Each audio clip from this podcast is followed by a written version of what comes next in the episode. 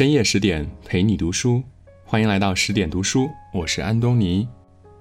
今天我们要分享的是四大名著，看懂了是修行，看不懂是幸福。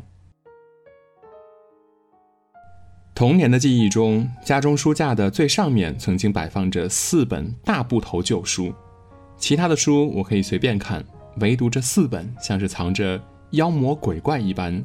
是我不能触碰的禁区。偶然一次，趁父母不在，我终于踩着高高的凳子，设法拿到。大部头的封面上无法抹去的斑点灰尘，有种历经岁月的沧桑。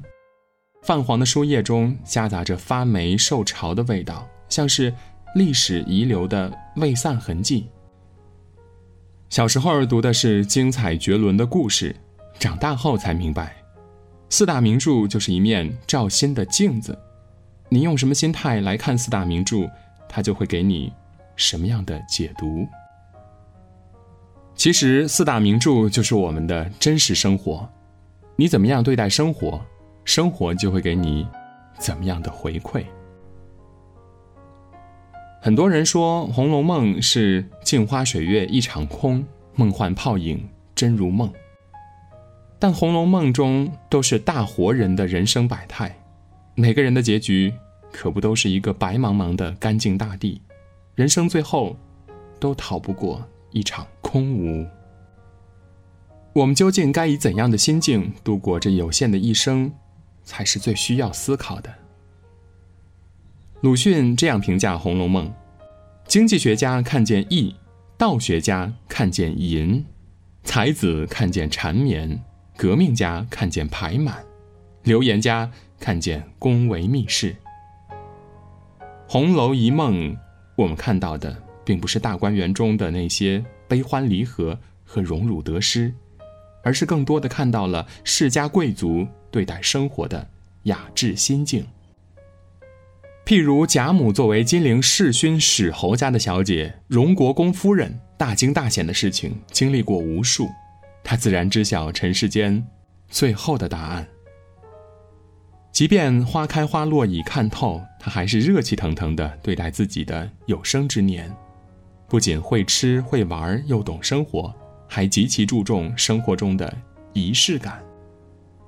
中秋赏月，贾母先是带领全家到视野开阔的山脊上大厅，这里的月亮最是阔朗明净。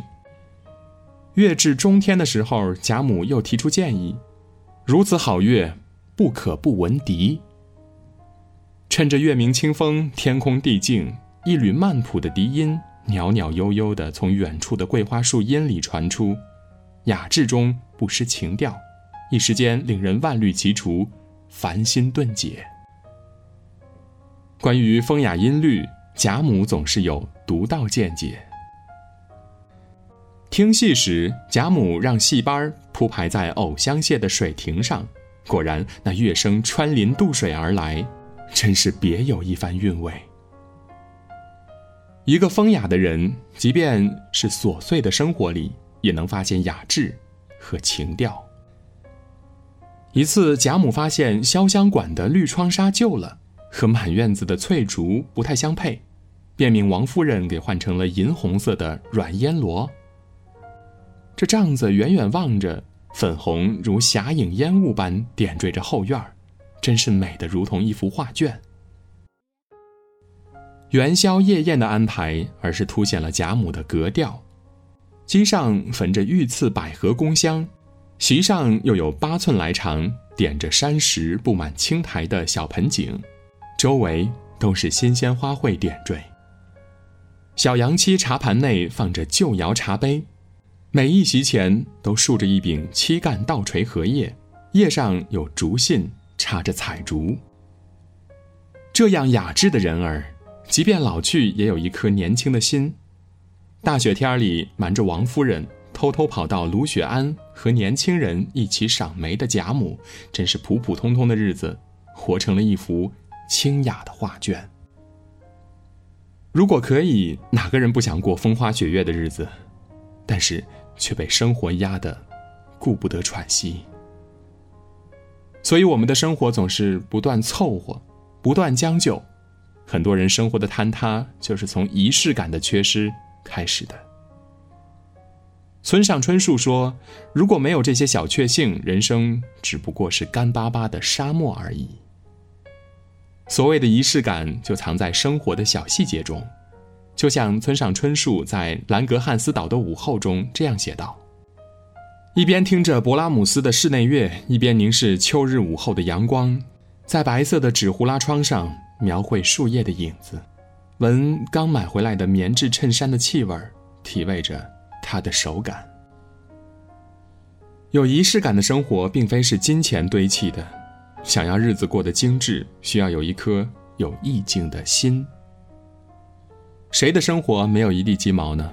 最重要的是，在柴米油盐的琐碎中，还能有一颗闻香起舞的心。生活中花一些额外的钱，换一种身心愉悦的仪式感和一个有意境的日子，就是一种值得。《三国演义》看似说的是乱世中群雄纷争的国家大事，实则都是沉浮中的世道人心。三国中不仅有英雄们的功成名就，更不乏一些有勇有谋且重情重义的女中豪杰。就像三国中的孙尚香，虽是女儿身，却不爱红妆爱武装，以一颗执着和善良心，在乱世中留下来。浓厚的一笔。孙尚香是孙权的妹妹，作为富贵之家的秀丽郡主，却和一般的闺阁女子不同。他不爱琴棋书画，只爱刀枪棍棒，有空就跑到户外和别人比武。如此豪气飒爽的孙尚香，终究是女儿身。妙龄少女对于爱情总是不缺幻想。如果不是天下英雄，我坚决不嫁。然而那个时候的爱情岂能容一个女子决定呢？赤壁之战之后，哥哥孙权用他当做政治联姻的棋子，准备用美人计拉拢和控制刘备。孙尚香虽然不愿自己的爱情任人摆布，但身后却是父兄的国家基业。出于道义，最终，她还是嫁了。重情重义的人。不管什么样的生活，他都能过得很好。即便是棋盘中的棋子，孙尚香也能用真情温暖着身边的人。刘备的提防之心在每天的日子里渐渐消融，孙尚香的心里也渐渐生出了爱慕之情。曹操要夺荆州的时候，刘备哭诉自己的艰难处境：如果失荆州，会被全天下人耻笑。返回荆州，又舍不得夫人。孙尚香作为妻子，自然理解丈夫的难处，然而，自己的处境又何尝容易？一个女人挣扎在蜀国和吴国之间，感情是她唯一的铠甲。最后，孙尚香还是选择了自己的丈夫。她先是和母亲周旋，找到机会回到荆州，后来遇到孙权的半路拦截，孙尚香更是凭借自己的智慧化险为夷，帮助刘备回荆州之路困难重重，她愣是凭借着一颗重情的心硬撑了过来。最后刘备死于战乱之中，孙尚香也投江而死。先主兵归，白帝城。夫人闻难，独捐躯。至今江畔遗碑在，犹著千秋，烈女名。一段政治婚姻，竟然被重情重义的孙尚香经营成一段爱情佳话。都说人情如纸张张薄，世事如棋局局新。在这个钢筋水泥的大都市里。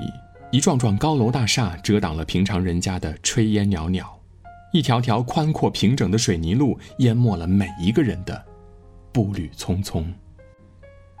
每一个人都和别人保持着恰到好处的距离，每一个人都在独立的外表下紧紧克制那颗热情的心。每一个人都不想靠近别人的世界，也唯恐自己的世界被打扰。人情，成了这个人情冷漠社会中最昂贵的负担。但是生命中那些不期而遇的温暖，有谁会忘记呢？依然记得几年前的一个夏天，我接到爷爷病危的消息，来不及收拾，就着急的赶往火车站了。夏天夜晚的车厢里，空调开得很足，我穿着夏装坐在靠窗的位置，泪流满面。也冻得瑟瑟发抖。就这样，我迷迷糊糊的睡着了。醒来的时候，觉得好像没那么冷了。原来是邻座的小哥哥在我睡着的时候，偷偷的给我分享了一半的毛毯。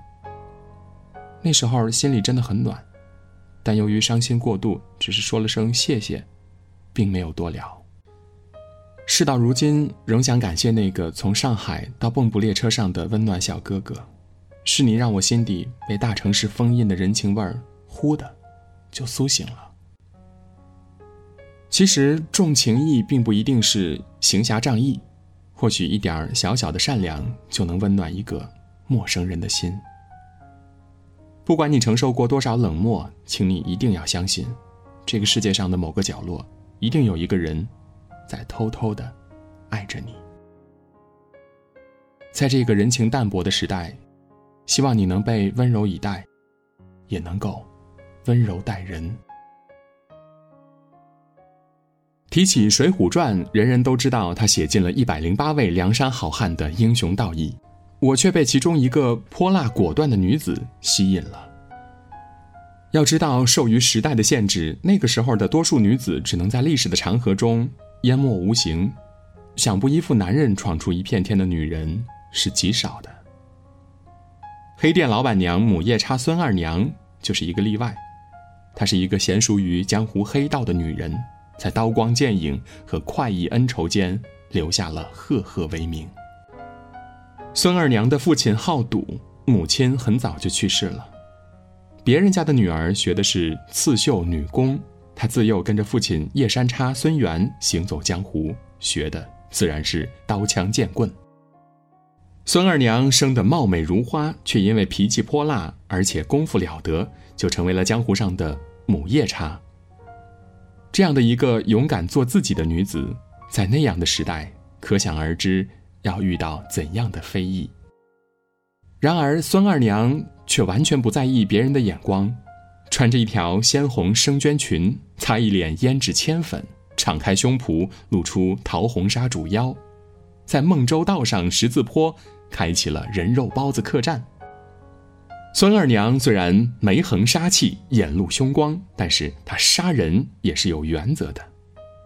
第一，不害云游的僧道；第二，不伤犯罪流配的人；第三，不劫江湖上行怨妓女。不受外界评价影响的人，自然是有自己的主见的。后来，孙二娘夫妇和武松不打不相识。这个淡定的杀人并做成人肉包子的母夜叉，在武松有难的时候，能甘愿放弃自己的客栈，一起上了梁山，落为草寇。即便后来武松和宋江走得近，孙二娘依然在幕后开店打探消息，她也没有听信谗言。之后武松多次遇险，都是孙二娘救了他。这种豪气直爽和杀伐果断，成就了这个梁山伯上仅有的。三女将之一。人生中那个爽快真实的自己，经常被我们遗忘在外界各种各样的看法和评价中。每个人对人生的理解和追求不同，一个人不能让所有人都满意。如果没有一颗果断的心，很可能会在别人的评价里迷失了自己。不活在别人的评价里是一种智慧。就像莫言获得诺贝尔文学奖之后，外界对他的各种评论都有，但是莫言非常淡定。起初我还以为大家争议的对象是我，渐渐的我感受到这个争议的对象是一个与我毫不相关的人。我如同一个看戏人，看众人表演，我看到了那个得奖人身上落满了鲜花，也被泼上了污水。人生也就匆匆几十年的光景。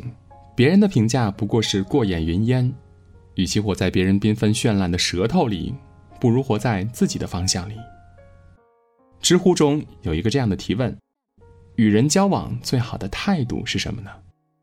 有一个最高赞的回答这样说：做好自己，亲疏随缘。永远有人欣赏你，也永远有人批评你，而你，只要安心做自己就好了。小时候看《西游记》，总觉得孙悟空是冲锋陷阵的齐天大圣，沙僧任劳任怨地扛着行李，白龙马一路驮着唐僧西天取经，唯独猪八戒是无能之辈。猪八戒不仅长得黑脸短毛、长喙大耳，还贪闲爱懒、无休歇，走到哪儿吃到哪儿，实在实在不是很讨喜。长大后才能懂得，猪八戒才是真正的生活智者。猪八戒当年是手握重兵的天蓬元帅，实力是能与李靖抗衡的。他并不是真的平庸之辈。然而，大起大落的人生总是难以预测的。猪八戒被贬下凡之后，脱下战袍，也放下了恃才傲物的心。他甘愿在悟空的身边做一个呆呆的副手。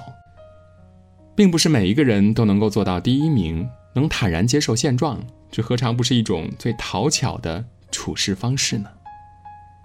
平常的日子里，猪八戒隐藏实力，乐得一身闲；关键时刻也能助大师兄降妖除魔。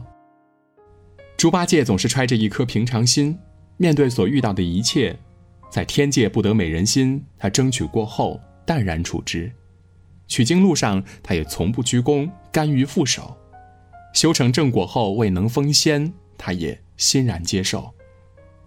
困了就睡，饿了就吃。妖怪来了就打，有时间就偷懒儿，让自己闲下来，这何尝不是一种人生的大智慧呢？人的一些时光就是需要浪费的。《菜根谭》中这样说：“人生太闲则别念妾生，太忙则真性不现。故君子不可不报身心之忧，亦不可不担风月之趣。”这世界上多少人迷失了方向？想要偏安一隅，却拖着闹事不放；想与世无争，却拽着名利不松。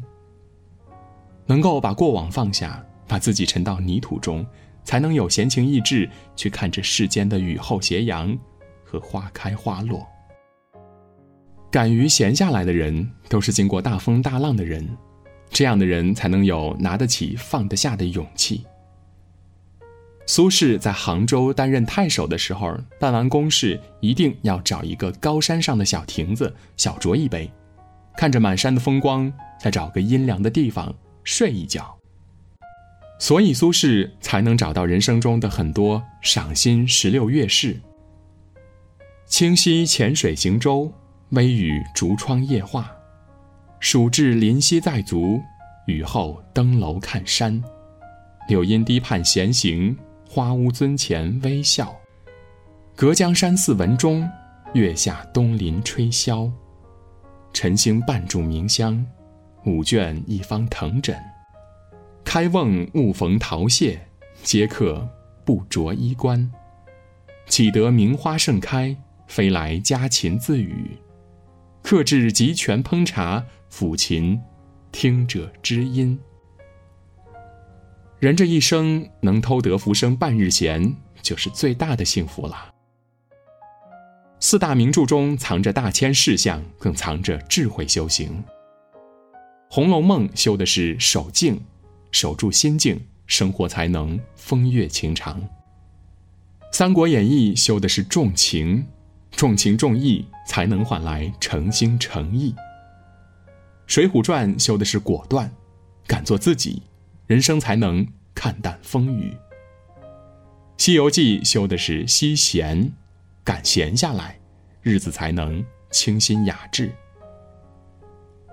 林清玄这一生最想拥有四颗心：以欢喜心过生活，以平常心生情味，以柔软心处牵挂，以清净心看世界。这大千世界，滚滚红尘。总有人鲜衣怒马、衣襟带花，也总有人摸爬滚打、浪迹天涯。如果说这尘世间过于喧嚣，为何不停下匆匆的步履？暖阳时赏春花，卧眠处听夏雨，枫林中捡秋叶，临窗处观雪落。愿你一梦浮生，就如同这四大名著一般，映射出一生的美好。更多美文，请继续关注十点读书，也欢迎把我们推荐给你的朋友和家人，一起在阅读里成为更好的自己。我是安东尼，我们。明天再见。